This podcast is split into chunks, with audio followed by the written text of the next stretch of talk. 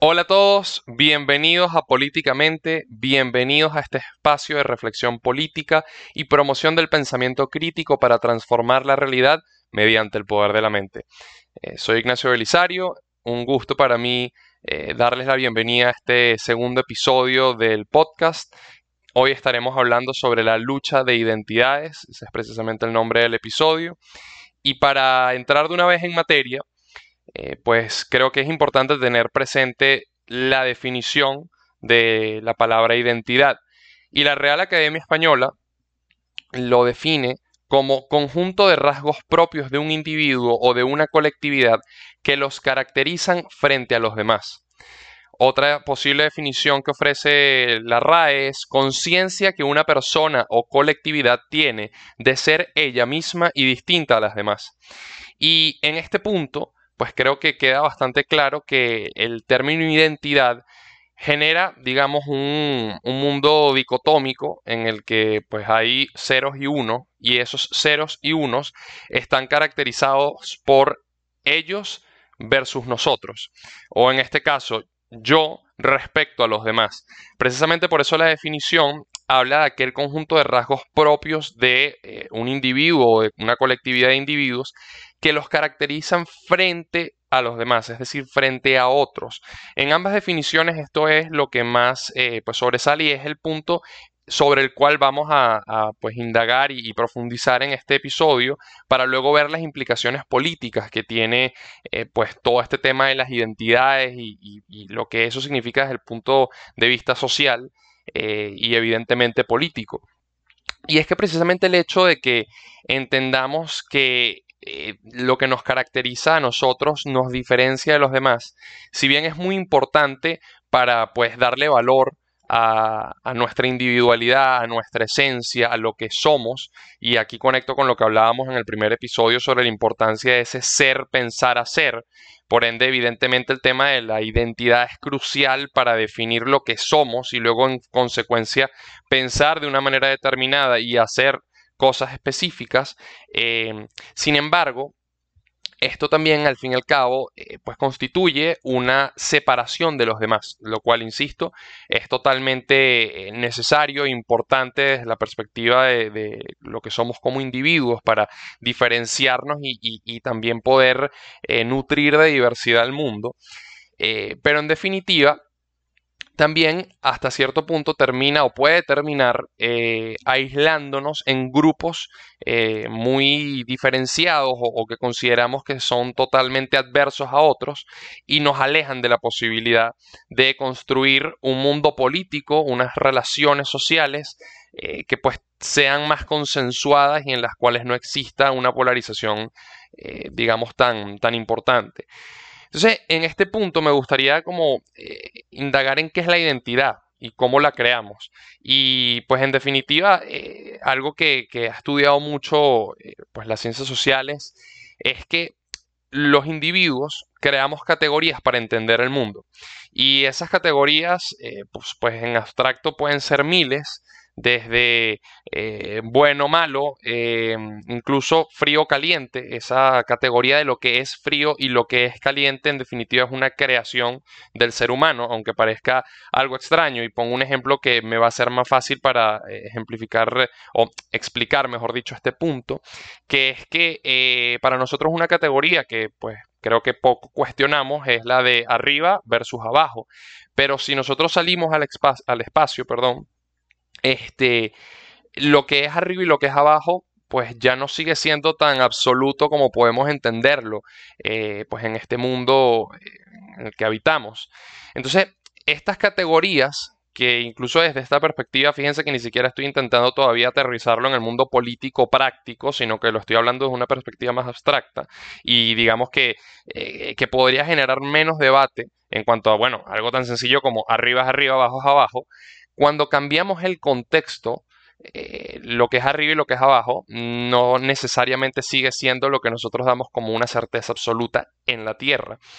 Y esto es importante precisamente porque esas categorías em, que nosotros creamos a nivel social y cultural, en definitiva nos permiten a nosotros identificarnos con grupos específicos. Eh, este punto es fundamental en política porque desde que el hombre y la mujer son hombre y mujer, desde que existimos como especie, desde que la humanidad pues empezó a, dar los primeros pasos en,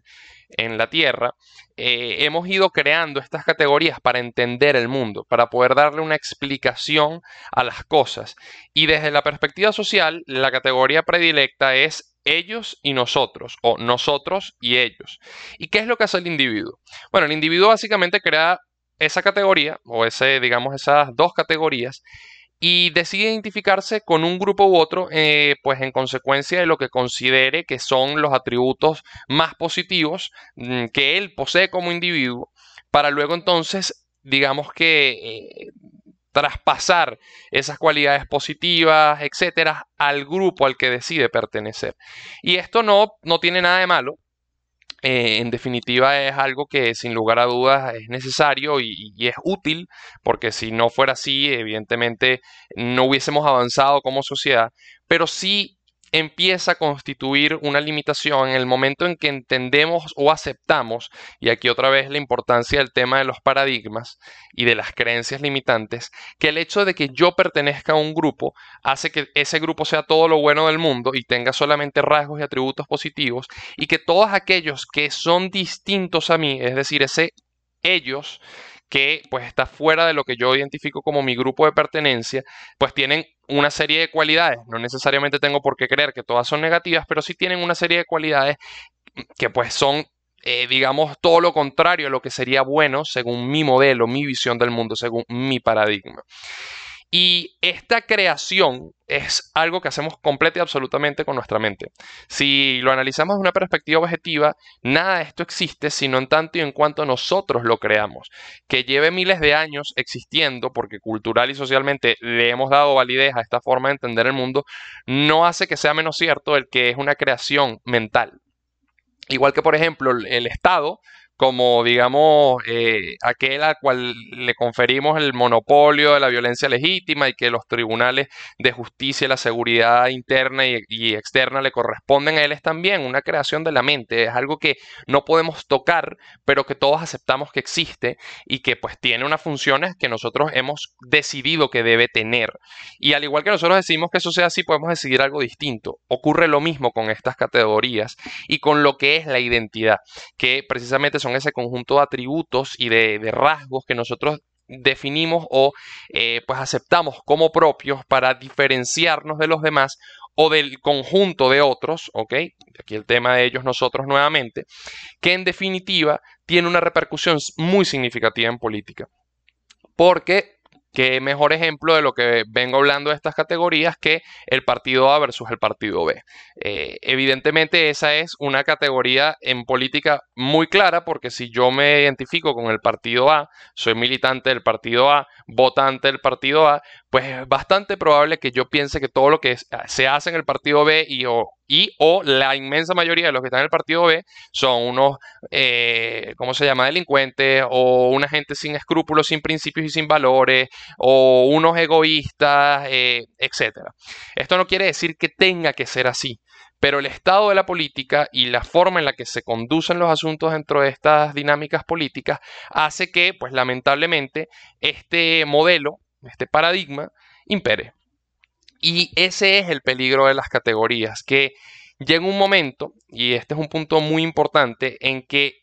como individuos empezamos tal vez a ver cosas dentro del partido A que no me gustan tanto o con las que no estoy de acuerdo, pero el hecho de que yo me identifique como individuo con ese colectivo hace que, por ejemplo, eh, haga caso omiso a aquellas cosas que me parecen que están mal o, aquellas cosas que debería criticar no las critico porque no, tengo que ser fiel con mi grupo, por esa necesidad también de los individuos de pertenecer, que eso también es algo muy humano.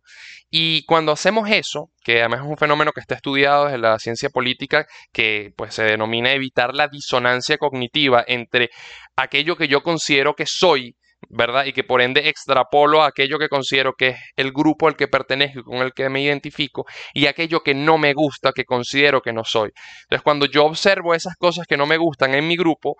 intento buscar justificaciones. Los individuos buscan justificaciones, intentan hacerse la vista gorda de esas cosas que no les gustan, porque eso los llevaría a una de dos cosas. La primera decisión, que es la más difícil, es decir, bueno, vamos a hacer algo, no voy a, seguir en esto, yo quiero remar contra corriente, esta no es la forma de hacer las cosas y bueno, enfrentarse a, lo, previamente establecido, a lo que ya está consolidado, siempre pues tiene unos costos y, es difícil para el individuo decir, asumo el rechazo que esto pueda generar de, generar del grupo porque yo soy esto como individuo. O la otra opción, pues sencillamente hacer caso omiso a ello y seguir perteneciendo a ese grupo, eh, pues sin, sin, digamos, oponerse a aquellas cosas eh, que están mal. E incluso eso puede llevar a que un individuo que sepa que hay cosas que están mal, pues permita que se hagan o incluso apoya que se hagan porque es que nosotros somos el grupo que es mejor que, por ejemplo, el partido B. Nosotros el partido A tenemos las cosas claras, esta es la visión eh, según la cual hay que conducir las cosas y aunque haya que hacer cosas que no son tan buenas, pues eso solamente está justificado porque el partido B sería lo peor que le puede pasar al país y al mundo. Y bueno, un ejemplo de ello en, muchísimos casos son aquellas fidelidades absurdas con movimientos revolucionarios o fascistas eh, que sin lugar a dudas permiten y, terminan eh, pues eh, admitiendo las atrocidades más horrendas que la humanidad ha vivido por el sencillo hecho de una fidelidad con mi grupo que yo considero que en el peor de los escenarios incluso allí es mejor que el mejor de los escenarios de permitir que el partido B o el grupo B o la revolución o el fascismo B em, sea quien esté en el poder. Y evidentemente esto termina configurando unas identidades políticas muy demarcadas. Y aquí quiero hablar sobre lo que es la teoría de los clivajes eh, o cleavages en inglés, que es de donde proviene los autores que propugnan o, que crearon esta teoría de los clivajes, eh, pues eran eh, anglosajones, eh, y es una teoría que en efecto intenta explicar un poco de cómo se crean estas identidades políticas y cómo surgen los sistemas de partidos eh, a nivel global después de la Segunda Guerra Mundial. Esta teoría de los clivajes o de los clivajes sociales o de las fracturas sociales, porque el término cleavages significa precisamente eso, separación, escisión, fractura, es de Lipset y Rockham. igual yo les dejaré la investigación, el paper en el cual se, pues, demuestran todas estas, conclusiones de los autores eh, en la descripción del video para que puedan leerlo si, así lo desean. Eh, pero bueno, viene básicamente a eh, explicar el cómo se crea esos sistemas de partidos políticos a nivel global em, diciendo o afirmando que los partidos políticos y esos sistemas en donde ellos existen tienen su origen en acontecimientos que generaron divisiones sociales. Y ellos, pues, más adelante, eh, dentro de la obra, dicen de dónde provienen esas, digamos, esos clivajes o fracturas sociales principales, eh, pero que en definitiva lo que dice es que son dos bandos enfrentados que son determinados por la posición de los individuos en la sociedad. Y lo que nosotros consideremos que sea o no nuestra posición en la sociedad, como ya les he dicho, en definitiva es una decisión que tomamos desde el punto de vista mental, así sea de forma consciente o inconsciente. Y allí la importancia de lo que comentaba en el primer episodio, de tomar decisiones conscientes con nuestra mente, digamos, lo más em, clara posible para que no terminemos siendo, eh, digamos, herramientas eh, utilizadas por otros en función de sus propios intereses. Y y precisamente este tema de los bandos y de las facciones, las fracturas sociales, eh, es algo que permite a los partidos políticos promover la aparición de esas fracturas, porque esas fracturas pueden estar latentes, pero pueden todavía no haber sido instrumentalizadas desde una perspectiva político-electoral. Pero cuando a los partidos políticos les conviene eh, activar esos ejes de conflicto, lo hacen y los utilizan para movilizar electoralmente a los individuos. Eh, sin embargo, aquí es importante hacer una aclaratoria que los propios autores señalan, que es que no todos los conflictos de una sociedad llegan a polarizar el escenario político. Es decir, en determinado momento puede existir un conflicto por, no sé, digamos, eh, aquellos sectores que tienen acceso a eh, agua contra aquellos que no. Pero eso no necesariamente puede crear un, clivaje social en torno a nosotros que no tenemos agua o los bandos que tienen agua versus aquellos que no tienen agua. Eh, sin embargo, ese tipo de, dinámicas sí pueden activar clivajes sociales existentes, como por ejemplo, lo veremos ahorita en, pocos minutos, em, el clivaje social que los autores proponen y ha sido aceptado por la mayor parte de la literatura de las ciencias políticas, por lo cual es algo que, tiene su fundamento, entre el centro y la periferia, en el sentido de, por ejemplo, los grandes, las, grandes urbes, los grandes centros urbanos y em, las regiones, digamos, rurales, en donde, por ejemplo, podría no existir un adecuado funcionamiento de los servicios básicos, entre ellos, o de los servicios públicos, entre ellos, por ejemplo, el acceso al agua. Entonces, el problema del agua podría estar realmente explicando una conflictividad que pareciera ser por el problema del agua, podría verdaderamente ser explicada por, por ejemplo, el eje de eh, conflicto o el clivaje social de centro-periferia, es decir, nuevamente, grandes centros urbanos versus áreas rurales. Em, de hecho, precisamente, Lipset y Rockan dicen que eh, solo existen tres. Sin embargo, esto es algo que ha evolucionado. Esto es una investigación que pues, es de 1967, ha sido actualizada por otros autores, eh, por lo cual les invito a que si quieren indagar más sobre el tema lo hagan. Incluso en este momento hay gente que habla de que hay un clivaje social en cuanto, por ejemplo, al tema del feminismo, eh, en cuanto al postmaterialismo, que ha sido obviamente todo esto creado por la era de la información y que además ha propiciado la creación de, temas como los fake news y todo este tema de la desinformación, etcétera. Y, pues se habla de que existen más clivajes sociales a día de hoy. Sin embargo, para quedarnos en el fundamento inicial, ellos hablan solo de tres, que son el clivaje de clase social, el étnico-cultural y el religioso. Y en definitiva hablan de que hay dos grandes momentos que eh, pues generan el surgimiento, recuerden, de estas fracturas sociales que preceden a los partidos políticos. Los partidos políticos o promueven la activación de los mismos, ¿ok? O intentan crear, eh, digamos, en el imaginario colectivo, fracturas que tengan sentido con lo que la sociedad ya piensa, ya siente. Recuerden lo que hablábamos nuevamente en el primer capítulo. Las cosas son de abajo hacia arriba. Si nosotros creemos cosas distintas, si nosotros tenemos modelos de pensamiento, eh, paradigmas y creencias diferentes, sin duda alguna eso va a tener un impacto en cuanto a lo que los políticos hacen o no hacen. Porque a los políticos les interesa eh, adaptar su producto al mercado a nosotros, que somos los, electores, que vendríamos siendo en un mercado eh, comercial, los consumidores de su producto, que es un programa de gobierno, un candidato determinado, etcétera, etcétera. Pero bueno, esos dos grandes momentos históricos son la Revolución Nacional que de aquí surge el conflicto entre la cultura central, ¿ok? O sea, que, construye la nación, este, eh, digamos, ideal de que existe un grupo homogéneo, que estamos todos representados bajo una bandera determinada, con un escudo específico, himno, etc. O sea, todo lo que es el movimiento nacional y la resistencia ante esa construcción de lo que es la nación de poblaciones sometidas de las provincias y las periferias. Es decir, el clivaje, como les decía, centro-periferia y a su vez del enfrentamiento entre la Iglesia y el Estado por el control del poder político, que tiene que ver precisamente con el tema del clivaje religioso. Y aquí pues evidentemente eh, hay que profundizar sobre el tema de lo que fue ese gran paso para la humanidad de empezar a constituir estados laicos, en donde la religión no es el centro del poder político, como fue en la mayor parte de las monarquías de, digamos, de Europa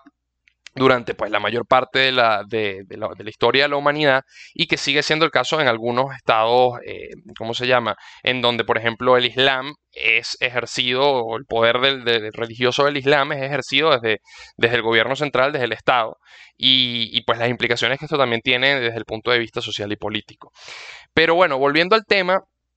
de la revolución nacional, este conflicto que se genera hace que, por ejemplo, las grandes urbes, las capitales de los, de los estados, eh, cuando me refiero a estados me refiero a un estado nacional,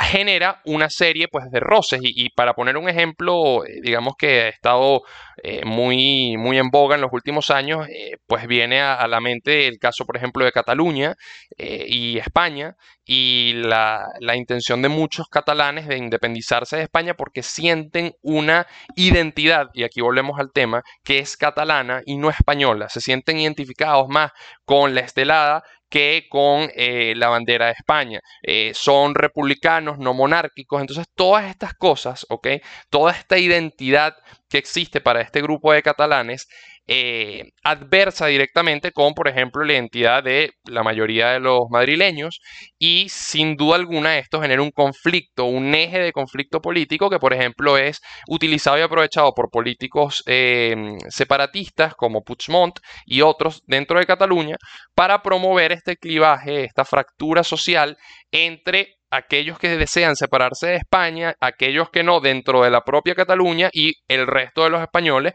que sienten su identidad netamente conectada con la, con la identidad de España, con la unidad de España, incluso con la monarquía y pues evidentemente eso genera un, un conflicto político. Pero noten que ese conflicto, ese clivaje social, existe antes de que los partidos políticos lo hubiesen promovido. O sea, eso es algo que tiene sus razones históricas, eh, que pues no vengo a tocar en, este espacio porque además no soy especialista en el tema, pero que les, les invito a que investiguen em, y que sin lugar a dudas lo que es es utilizado por los partidos políticos para, pues, eh, por ejemplo, obtener más escaños escaños, disculpen, dentro de la, de la representación parlamentaria de eh, la comunidad, ¿cómo se llama? Dentro de, Cataluña pues, y poder ejercer el poder político dentro de la, dentro de la provincia. Eh, evidentemente, esto tiene una serie de consecuencias y efectos porque lo hemos visto, cómo está polarizado el escenario político español, cómo cada vez se generan más y más, eh, digamos, crispaciones, roces, se eleva el nivel de la conflictividad política. Pero fíjense en que eh, realmente esto podría ser diferente, porque hasta hace 15, 20 años esta no era la realidad de, de Cataluña, este conflicto, este nivel de la conflictividad no era tan alto. Entonces yo les invito a, pensar, ¿qué fue lo que realmente eh, prendió esta llama del separatismo catalán? ¿De dónde proviene realmente esto? ¿Fueron los políticos los que, incentivando esto con sus propios fines electorales, generaron aún más discordia y más roces dentro de la, de la sociedad? Yo no estoy sacando conclusiones, los estoy invitando a que piensen y que investiguen. Como siempre les he dicho, este es un espacio para el pensamiento crítico. Pero bueno, evidentemente ahí vemos la importancia de estar consciente de estas cosas antes de que los políticos nos los quieran vender como algo nuevo y utilicen esos, esos eh, digamos, problemas o fracturas sociales latentes en función de sus intereses y utilizándonos a nosotros como herramientas de sus, de sus intereses políticos. Y por otra parte, eh, sin lugar a dudas, eh, el otro gran evento histórico que creó grandes clivajes sociales fue la Revolución Industrial que propicia la aparición de dos fracturas, que son aquella que opone a los trabajadores frente a los empresarios, y pues ahí viene a nuestra mente Karl Marx y todo lo que fue este, el manifiesto comunista, eh, todo el, capital, todo este asunto entre trabajadores contra empresarios, la lucha de clases, etcétera, que es la clásica división antagónica entre capital y trabajo y el enfrentamiento entre la economía primaria y la economía secundaria, que es el clivaje campo-ciudad. Obviamente que todo lo que era eh, la, digamos, el aparato productivo industrial en los, digamos, grandes centros industriales de Londres, eh, pues estaban precisamente en la capital, eh, en la ciudad, y esto hizo que se generaran unas fracturas sociales entre aquellos que todavía seguían trabajando el campo, el área, de la, área agropecuaria y todo esto, con esos espacios porque, bueno, en primer lugar, eh, los campos fueron cada vez vaciándose de más y más personas que migraban a las ciudades para poder obtener, eh, digamos, trabajo allí, porque la, economía estaba migrando de una economía agropecuaria basada en todos estos productos a una economía que dependía, pues, de, todo lo que se producía en las grandes industrias a través de, las plantas y de las máquinas que, funcionaban a vapor, etcétera. Y eh, esto genera una, una fractura social, una, digamos, una discordia entre aquellos que quieren seguir porque toda la vida han trabajado el campo, porque llevan generaciones dedicados a eso, que quisieran seguir con ese modelo y ese rencor que se puede llegar a generar, que no necesariamente tiene que generarse, por el hecho de que las ciudades empiezan entonces a, apropiarse de las oportunidades eh, sin, digamos, contemplar dentro de este nuevo modelo una forma en la cual eh, pues la gente del campo también se sienta parte, también contribuya a, construir la economía, la sociedad, etc. Y un último punto, ¿ok? que pues es bastante importante también, es que la reforma protestante tiene una gran incidencia en la configuración del clivaje religioso. Eh, digamos que este no es uno de los dos hechos históricos que Lipset y Roccan, eh,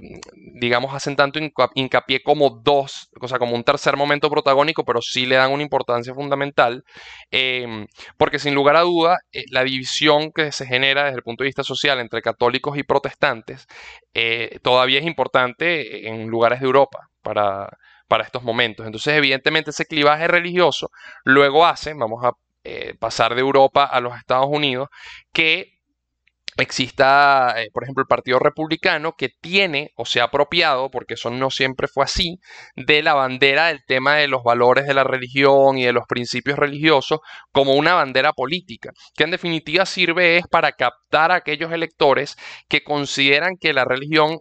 es fundamental para el devenir del accionar colectivo de la sociedad, pero también para el ejercicio de la política y del gobierno. Entonces, eso ya existe. Los políticos sencillamente lo utilizan eh, para precisamente atajar o, mejor, mejor dicho, captar a ese electorado que se identifica con todos estos clivajes sociales y que ya tiene estas ideas que preceden a los intereses de los políticos. Entonces, ya para culminar, este es el último punto de este segundo episodio, que pues como les dije era un tema de lucha de identidades, es que nosotros tenemos el poder para trascender estas categorías. Eh, para ello es necesario resolver las fracturas existentes, crear nuevas identidades sociales y unirnos en la diversidad. Porque en definitiva estamos viviendo en un mundo en el que las categorías ellos versus nosotros están cada vez más activadas y son cada vez más, más utilizadas por movimientos políticos, sobre todo de corte populista,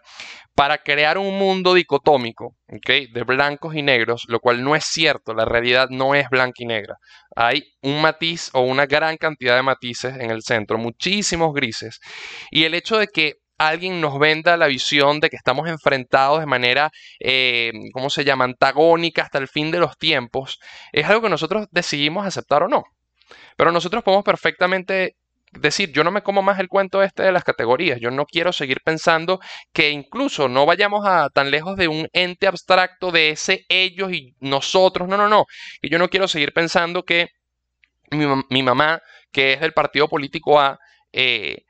¿cómo se llama? Tiene una serie de elementos, eh, digamos, negativos que, yo adverso a muerte eh, por el sencillo hecho de que ella tiene una visión diferente de ver la vida. Pero lo que sucede muchas veces es que, claro, del otro lado estamos recibiendo lo mismo, que es que mi mamá, ¿ok? O mi papá, o mi amigo, o mi hermano, lo que sea, mi compañero de trabajo, eh, considera que yo, que soy del político, del partido político, perdón, B,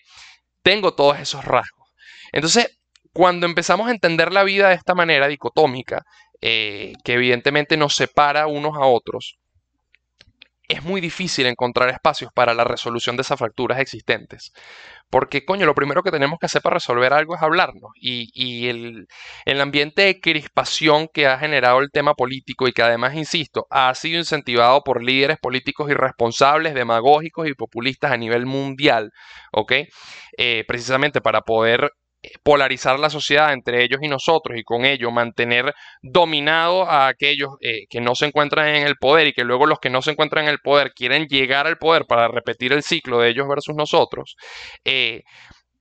pues es muy difícil lograr, lograr acuerdos, lograr escuchar al otro y decir, ella va, o sea, puede ser que aquí esta persona tenga un poco de razón, tenga algo que, que yo no, no quería aceptar que tiene sentido por el sencillo hecho de decir que todo lo que venga de allá tiene que ser malo porque es ellos contra nosotros y todo lo que está en mi grupo tiene que ser bueno. Y algo que coño es fundamental aquí es entender que eh, nadie cree desde su modelo del mundo que es el malo de la historia. Recuerden lo que les decía el tema de las disonancias cognitivas al principio del episodio. Hitler y el nazismo, por más horrendo que suene lo que voy a decir, pensaban que ellos eran los buenos del cuento. Yo no estoy diciendo que, los, que lo fueran, en lo más mínimo. O sea, Obviamente que lo que hicieron con todo el tema del holocausto es una cosa espantosa, eh, crímenes de lesa humanidad, genocidio, etc. O sea, nadie está justificando ni intentando blanquear la pesadilla que vivió Europa y el mundo gracias al nazismo. Pero los nazis no pensaban que eran los malos del cuento. Ellos pensaban que los malos del cuento, sobre todo Hitler, eran los judíos, eran las grandes potencias que les hicieron firmar el pacto de Versalles después de eh, la Primera Guerra Mundial que condenó a Alemania pues, a una crisis económica bestial, una hiperinflación monstruosa, etc. Y según la visión del mundo de ellos, los, digamos, el, ellos que estaba equivocado, ¿ok? eran obviamente todos aquellos que adversaban sus ideales y que adversaban su visión del mundo, pero dentro de su grupo, de ese nosotros, dentro de su identidad, los buenos del cuento eran ellos. Ellos querían construir un mundo mejor según su modelo del mundo. Obviamente que nefasto, monstruoso, o sea, nada que justificar ni por ningún lado es algo rescatable, pero trayéndolo obviamente un ejemplo un poco menos radical, eh, pongo el ejemplo del chavismo y, no voy a hablar de figuras políticas que tienen causas abiertas por temas de, de violación de derechos humanos, etcétera. No, estoy hablando de la sociedad, compañero. Estoy hablando de nosotros, los individuos, la gente que está eh, pasando trabajo o oyéndole bien indistintamente del poder político porque no estamos dentro del poder político, no formamos parte de la élite política, formamos parte de la mayoría del poder político real que proviene de nuestra capacidad como individuos de crear la realidad y de construir cambios. Coño, no nos podemos sentar a entendernos. No nos podemos sentar a escuchar al otro y decir, ok, yo no estoy de acuerdo contigo en esta serie de puntos, pero estoy dispuesto a acceder en que estas cosas, este otro conjunto de cosas que comentas, tienen validez. Y, coño, ¿cómo llegamos a un punto medio? ¿Cómo acordamos una visión en la cual ambos podamos estar de acuerdo que nos sirva para echar hacia adelante el país? Que podamos genuinamente construir un cambio que sientas, sientas tú y sienta yo que nos representa, que nos involucra, en donde, insisto, nos unimos en esa diversidad que tenemos como individuos, porque no es un tema de pensamiento único, de que todos tenemos que ser iguales para que el mundo sea ideal. No, señor. Sencillamente, yo como individuo tengo una serie de visiones, de pensamientos, de creencias que pueden ser o no limitantes, y tú también, ¿cómo las dejamos atrás? Nos quedamos con aquellas que sirven para construir nuevas identidades sociales, ¿ok? Para que el empresario no sea el malo, y el, consumidor el bueno, sino entender que esas categorías que nos hemos creído, que además luego puede ser eh, extrapolado al punto, digamos, un poco más clásico y dogmático en otros países como eh, los capitalistas versus los trabajadores, etcétera, que ahí sí las categorías están muy marcadas de esa forma. Eh,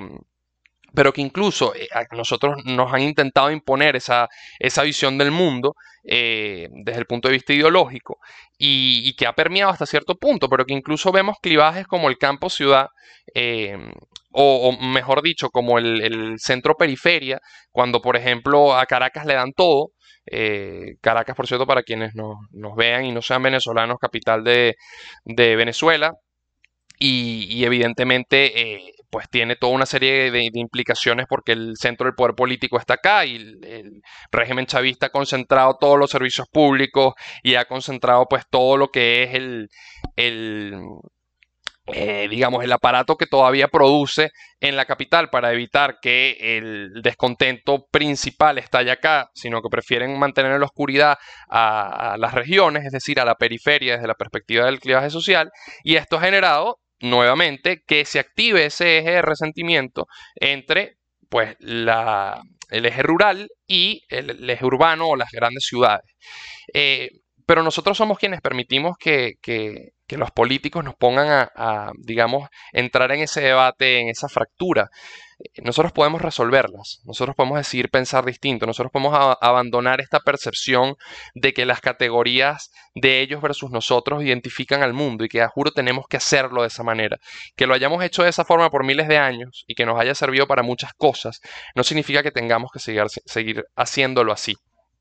Y por ende, eh, los invito a que trabajemos en primero pensar, ¿ok? O mejor dicho, primero decidir que queremos ser algo diferente, para luego pensar cómo crear nuevas identidades sociales y cómo resolver las fracturas que existen desde hace cientos de años, para unirnos en la diversidad y construir un mundo mejor en donde dejemos nuevamente de ser utilizados eh, y no lo digo en el mal sentido, sino que pues eso está allí y el político, al igual que el empresario, busca utilizar los intereses, eh, digamos, las preferencias de su público para que le compren un producto determinado. Eso es a lo que me refiero con el término utilizado. Eh, pero que genuinamente recuperamos nuestro, recuperemos nuestro poder, lo asumamos y digamos, hasta aquí llegué yo. Yo no quiero seguir creyéndome este cuento de las categorías, voy a trascender esto y, voy a ser todo lo posible para ayudar a aquel que piensa distinto a mí a que se una en este proyecto, en este, esta nueva forma de, digamos, de ver el mundo, para construir algo en el que de verdad podamos avanzar juntos. Porque mientras sigamos viendo el mundo entre blancos y negros y nos perdamos los matices, eh, pues esos puntos de consenso nunca van a llegar y seguiremos intentando imponer nuestro modelo del mundo a aquellos que se resisten. Y no es exactamente eso lo que nosotros eh, pedimos que no nos hagan cuando estamos del otro lado de la balanza, que no nos impongan un modelo del mundo con el que no estamos de acuerdo. Entonces, ¿por qué queremos hacérselo a, aquellos que tienen una forma distinta de ver el mundo? Entonces, eh, gracias por ver nuevamente o escuchar este segundo capítulo. Eh, como le dije, el episodio 2 eh, trataba sobre lucha e identidades. Eh, gracias a todos aquellos que nos escuchan a través de Spotify o de Anchor o de Google Podcast. Y bueno, espero que este segundo episodio haya sido de su agrado. Los invito nuevamente a dejar sus comentarios en la sección de YouTube y a que se suscriban al canal y pues evidentemente también puedan suscribirse a, a mi perfil. Estoy como Ignacio Belisario en Spotify y en Anchor. Y puedan de esa forma recibir también el podcast por audio si prefieren hacerlo de esa manera. Eh, nuevamente, muchísimas gracias por sintonizar.